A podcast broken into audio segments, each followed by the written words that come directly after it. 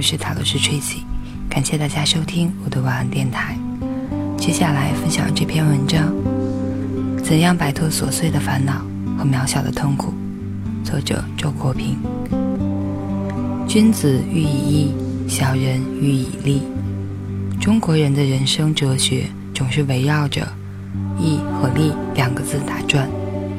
可是，假如我既不是君子，也不是小人呢？曾经有过一个人皆君子、言必称义的时代，当时或许有过大义灭亲的真君子，但是更常见的是借义逐利的伪君子和假意真情的愚君子。那个时代过去了，曾几何时，世风巨变，义的信誉一落千丈，真君子销声匿迹。伪君子真相毕露，愚君子豁然开窍，都一窝蜂的奔利而去。据说观念更新，义和利之变有了心结。原来利并非小人的专利，倒是做人的天经地义。时间就是金钱，这一句时髦口号，企业家以鞭策生产。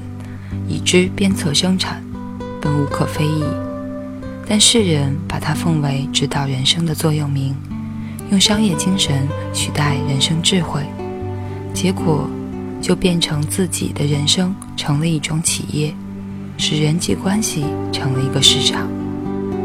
我曾经嘲笑廉价的人情味儿，如今连人情味儿也变得昂贵而罕见了。试问？不花钱，你可能买到一个微笑、一句问候、一丁点儿恻隐之心吗？不过无需怀旧，想靠形形色色的义的说教来匡正时弊、拯救世风人心，事实上无济于事。在义和利之外，还有别样的人生态度；在君子小人之外，还有别样的人格。套孔瑜的句式，不妨说：“智人欲以情，义和利貌似相反，实则相通。义要求人现身抽象的社会实体，利驱使人投身世俗的物质利益。两者都无视人的心灵生活，遮蔽了人的真正自我。义教。”义教人奉献，利诱人占有。前者把人生变成一次义务的旅行，后者把人生变成一场权力的争夺。殊不知，人生的真挚价值是超乎义务和权力之外的。把义和利都脱开不计较，所以无论义师讨伐叛臣，还是。利欲支配众生，人与人之间的关系总是很紧张。如果说义代表一种伦理的人生态度，利代表一种功利的人生态度，那么我所说的情，便代表一种审美的人生态度。他主张率性而行，视情而止。每个人都保持自己的真性情。你不是你所信奉的教义，也不是你所占有的物品。你之为你，仅在于你的真实自我。生命的意义不在奉献或占有，而在创造。创造就是人的真性情的积极展开，是人在实现其本质力量时所获得的情感上的满足。创造不同于奉献。奉献只是完成外在的责任，创造却是实现真实的自我。至于创造和占有，其差别更是一目了然。譬如写作，占有注重的是作品所带来的名利地位，创造注重的只是创作本身的快乐。有真性情的人与人相处，为求情感的沟通。与物相处，独中情趣的品味。更为可贵的是，在世人匆忙逐利又为利所逐的时代，他接人待物有一种闲适之情。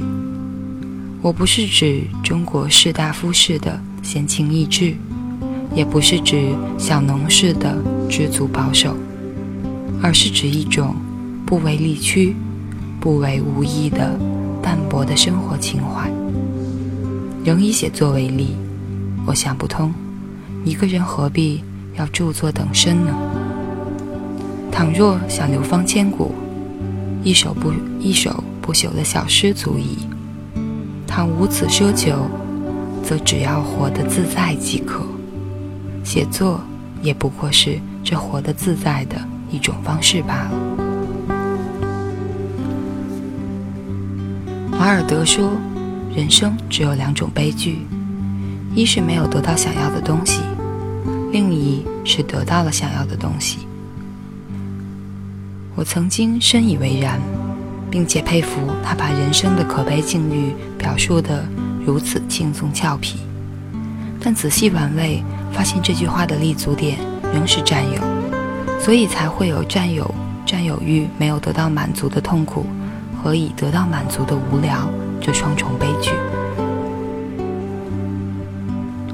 如果我们把立足点移到创造上，以审美的眼光看人生，我们岂不可反其意而说：人生中有两种快乐，一是没有得到想要的东西，于是你可以追寻和创造；另一是得到了想要的东西，于是你可以去品味和体验。当然。